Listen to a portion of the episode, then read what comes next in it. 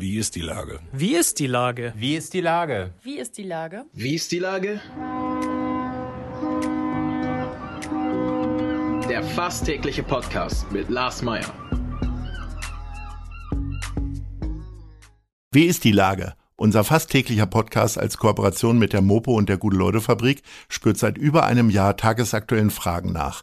Macher, Musikerinnen, Models, Mütter und Politiker, genauso wie Schwestern, Schüler, Schlachter, Freiberufler oder Helfer, also prominente Lenker oder unbekannte Denker, kommen knapp 15 Minuten zu Wort. Die Auswahl ist rein subjektiv, aber immer spannend und überraschend. Mein Name ist Lars Meyer und ich rufe fast täglich gute Leute an. Unser Partner, der das diese Woche möglich macht, sind die Kaffeespezialisten von The Coffee Board, Home of Specialty Coffee. Mehr Infos unter www.thecoffeeboard.de. Das war Werbung.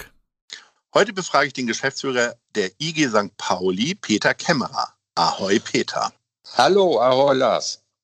Lieber Peter, du hast mich mit deinem WhatsApp-Newsletter der Interessengemeinschaft äh, St. Pauli wunderbar auf dem Laufenden gehalten, wie die Lage auf dem Kiez in den letzten anderthalb Jahren war. Unermüdlich hast du Fragen von Gastronomen beantwortet, nicht mal am Wochenende hast du stillgehalten. Du feierst nun bald im August deinen 80. Geburtstag. Warum tust ja. du dir das in deinem Alter an, mit diesen modernen Kommunikationsmitteln sieben Tage die Woche rumzuhantieren? Ach, Lars, ich bin immer dran geblieben und habe wirklich alles mit meinem iPhone, alles drauf, was nur geht. Und sowieso Social Media. Und ich vermute mal, dabei bleibt man fit im Kopf und ansonsten habe ich das ja nicht in der Hand. Das wirkte für mich ja wie eine kurzfristig anberaumte Aktion, als im März, glaube ich, das erste Mal ich in meinem WhatsApp-Kanal eine Nachricht von dir bekommen habe. Ja. Äh, wie bist du denn auf die Idee gekommen? Also zur Erklärung sollst du vielleicht nochmal sagen, was eigentlich die Interessengemeinschaft St. Pauli ist. Ja, die Interessengemeinschaft St. Pauli, wie gesagt, im Stadtteil St. Pauli mit dem angrenzenden Teil Landungsbrücken, was ja auch alles St. Pauli ist, und die Altonau ärgere ich immer und sage, der Fischmarkt heißt ja St. Pauli Fischmarkt. Das jo. nur am Rande. Und wir haben 260 Mitglieder auf dem Kiez, vertreten sozusagen den Stadtteil, sind Ansprechpartner äh, für Handelskammer, für die Verwaltung, den Bezirk, die Politik. Und wenn man an St. Pauli denkt und was will, ruft man die IG an. Und bei uns sind äh, Brauerei, Sparkasse, die Musicals, Stadtrundfahrt, Hafenrundfahrt, also was du dir nur denken kannst. Äh, Agenturen und Einzelmitglieder haben wir. Es gibt also niemanden, der eigentlich einen besseren Überblick hat über den Kiez als du. Kann man fast sagen. so, jetzt hast du diesen Newsletter aufgebaut. Das heißt, täglich rappelten immer wieder neue Informationen rein und Nachfragen, weil da gab es ja noch viel Verwirrung. Ja. Ähm, und das hast du jetzt, das machst du jetzt schon 15 Monate. Ähm, also im vorigen März. Wie gehst du denn das, davor? Ja, im vorigen März, wie das losging, da merkte ich, die Leute, die mich anriefen und anschrieben, hatten alle dieselben Fragen. Und dann mhm. denke ich, oh, um Gottes Willen, jetzt geht das los. Und dann habe ich äh, gedacht, da machst du eine WhatsApp-Datei.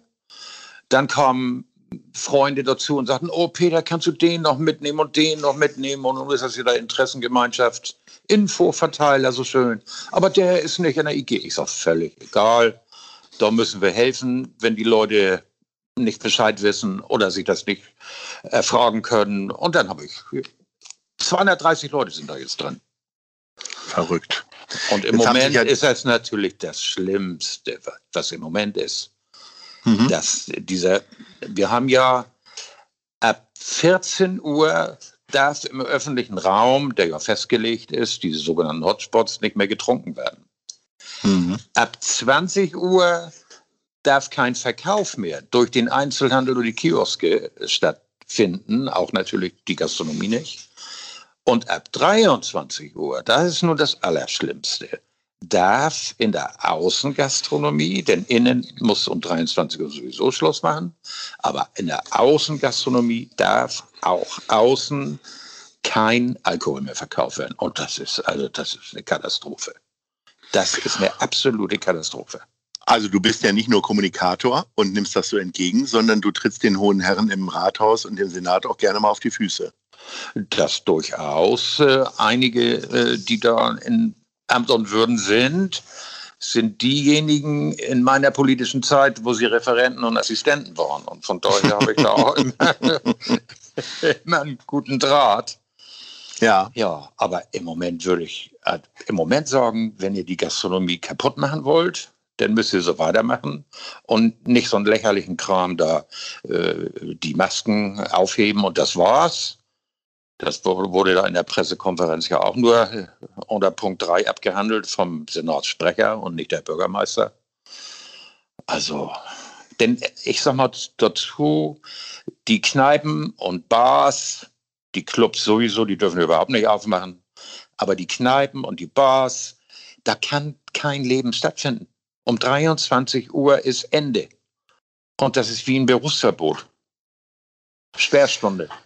Hat natürlich ein bisschen damit zu tun, dass einige sehr über die Stränge geschlagen haben. Wie Richtig. viel Verständnis hast du für die jungen Leute denn? Ach, ja, ich kann das natürlich verstehen weil äh, in, einer, in anderer Hinsicht ist man ja selbst von allen betroffen.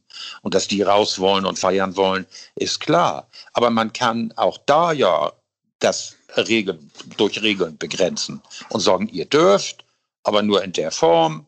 Und dann können die Gastwirte weitermachen und können weiter Geld verdienen, denn die wollen nicht vom Staat Geld haben, die wollen wieder ihre Gäste haben und mit den Gästen Geld verdienen. Wie geht das jetzt weiter? Also ähm, was hast du, was kannst du ausrichten mit den 240 Leuten im Rücken? Ja, die will ich nicht auch noch wild machen. Das ist ja das Problem. Ich, ich kann ja nicht helfen. Wenn ich denen jetzt allen noch immer äh, Sachen schicke, wo, wo die auf die Palme gehen, das bringt nichts. Und wenn, da habe ich natürlich auch den Draht, dann muss das der Hotel- und Gaststättenverband machen. Und wenn die was machen, dann hat das natürlich Hand und Fuß und Gewicht. Und ich kann im Moment nicht sagen, was die jetzt gerade vielleicht machen oder was man denen schon zugesagt hat. Da kriege ich auch immer Informationen. Und die stecke ich ja auch rein in den Verteiler. Wie sehr fehlt dir denn persönlich so die ganzen Einschränkungen? Oder sitzt du jetzt sowieso nur in kühlen Räumen und äh, guckst abends Nein. Europameisterschaft? Nein. Also ich bin ja, im, St. Pauli war ja tot. Ja da geht ja keiner hin, da ist alles geschlossen. Aber ich wohne in St. Georg mhm. und da muss ich sagen, das ist seit fünf Jahren ein lebendiger Stadtteil. Und da in meiner Wohnung nicht gekocht wird, weil ich seit sieben Jahren äh, Single wurde, mhm und gehe gerne essen und sammle die Mittagstischangebote zusammen und das poste ich dann auch noch. Hast du, ähm, hast du gar keinen Herd in der Küche? Also so, dass der du einfach auf Platz ich, gewonnen hast? Oder wie machst du das? meine, Mieten das sind ja hoch, auch in St. Georg. ja, du weißt, ähm, das ist hier das Volksversorgegelände ehemals und das sind ja. Neubauwohnungen. Und da habe ich natürlich den Erstbezug und mein Elektroherd, der ist noch fabrikneu. Da wird nichts mitgemacht. Ich gehe auch gerne raus und Kommunikation ist mir immer wichtig, macht mir Spaß. Aber wie bist du dann jetzt hier durch die Corona-Zeit gekommen? Äh, hast du jedes Mal dir Sachen liefern lassen oder abgeholt? Nee, ich brauche ja gerade als, als alter Sachs, sag ich immer, brauche ich ja auch Bewegung. Und ja. dann gehe ich zum, Be zum Beispiel in die Deichstraße und auch zu Fuß zum Teil zu unserem IG-Mitglied, das Buddels. Ja, und dann habe ich mir da mein Essen abgeholt. Und mittlerweile darf ja draußen wieder gesessen werden. Und hier in St. Georg genauso. Hier gibt es viele Gastwirte und die sind ja vielleicht auch bekannt. Frau Möller und Cox und Urlaub und wie oh. die alle heißen. Der Grieche und, und jetzt habe ich den allen geholfen, äh, bei den Parkbuchten äh, die Anträge für Außengastronomie. Und wo kriege ich denn eine Innenbespannung her? Ich hatte das dann alles drauf und, und wie die Wege laufen. Es macht einen Spaß. Und wenn ich komme, hallo Peter. Und sag mal, ja. Äh, du machst auch noch Mittagstischvorschläge. Äh, wie kommunizierst ja. du die? Weil die kriege ich über die, WhatsApp gar nicht. Die machst du auf Facebook oder wie? Die mache ich aus, auf Instagram, Facebook, Twitter und dann noch auf WhatsApp-Status, weil die ah. älteren Herrschaften zum Teil nur damit umgehen können. Und da hat dann eine zu mir gesagt, Peter, denk an das Seniorenkino. Und äh, das ist dann aber immer da, wo du gerade wieder längs kommst und äh, dann eigentlich Nö, ich, oder kriegst nein, du auch, äh, Karten ich, geliefert? Ja, ich sammle das und ich weiß auch, wo die das dann bekannt geben und mache dann einen Screenshot füge mit einer besonderen App vier Stück zusammen zu einer Seite und dann kommt noch Hashtag dazu und alles sowas. Also ich habe alles drauf. Jetzt hast du ja schon am Anfang gesagt, die Politik macht die Gastronomie gerade kaputt. Äh, wie bist du denn sonst so ganz zufrieden mit deiner Regierung? Mit der Hamburger. Mit der Hamburger Stadtregierung, genau. Na gut, auf der anderen Seite äh, hat er das ja bisher, ich sag mal, Changer gut gemacht und trotz der Vorsichtigkeit, was allen oder vielen nicht gefällt, obwohl hinterher kann man sagen, hat er recht gehabt. Aber jetzt, nun reicht das bald. Dann sind wir bei 14 im Inzidenzwert und bei dem anderen Wert, den er ja auch immer dann rausholt, äh, den R-Wert, das ist doch alles jetzt wirklich so weit, dass man eine neue Regelung schaffen muss, um da wieder Freiheiten zu geben. Also man muss halt zum Hintergrund sagen, du hast dich sehr, sehr lange für die Sozialdemokratie eingesetzt, äh, bist auch Mitglied der Hamburger Bürgerschaft gewesen. Äh, jetzt ja. will Olaf Scholz äh, Kanzler werden. Wie soll er das denn anstellen? Naja, also das gilt ja, ihr das gilt ja für alle. bei 15 Prozent rum. ja, wer äh, Da muss er nochmal 10 Prozent aufholen. Wie kann, er, wie kann ihm das gelingen? Was wäre denn so dein Tipp? Also da vergleiche ich mal mit den anderen und sage, äh, die haben das, der, der Laschet, gut, da hat die CDU im Rücken und das kann vielleicht ein Tick besser sein. Aber die Baerbock ist ja nun auch wieder abgestürzt. Und jetzt habe ich gerade Olaf Scholz in, einem, in einer Fernsehdiskussion, äh, ich weiß nicht, die Sonntags ist das, glaube ich, immer, sagen Sie die Wahrheit oder so ähnlich. Mhm. Der hat mich völlig überrascht.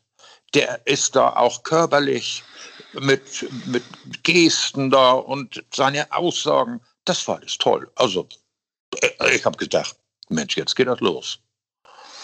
Du glaubst also noch an 25 Prozent für die SPD bei der Bundestagswahl?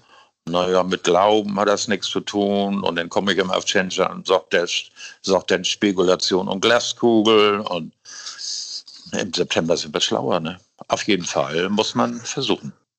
Mein lieber Peter, im September sind wir nicht nur schlauer, sondern irgendwann kommen wir mal wieder ins Gespräch, hoffentlich, und dann auch gerne draußen, äh, egal ob jetzt in St. Georg, wo du wohnst, genau. oder natürlich auf St. Pauli. Ich bedanke mich recht herzlich für dieses gerne. launige Gespräch, für die sehr ernsthaften Einschätzungen und Aussagen ja. und äh, sage Ahoi. Wir treffen uns. Ahoi. Jo. Tschüss. Tschüss. Dieser Podcast ist eine Produktion der Gute-Leute-Fabrik und der Hamburger Morgenpost.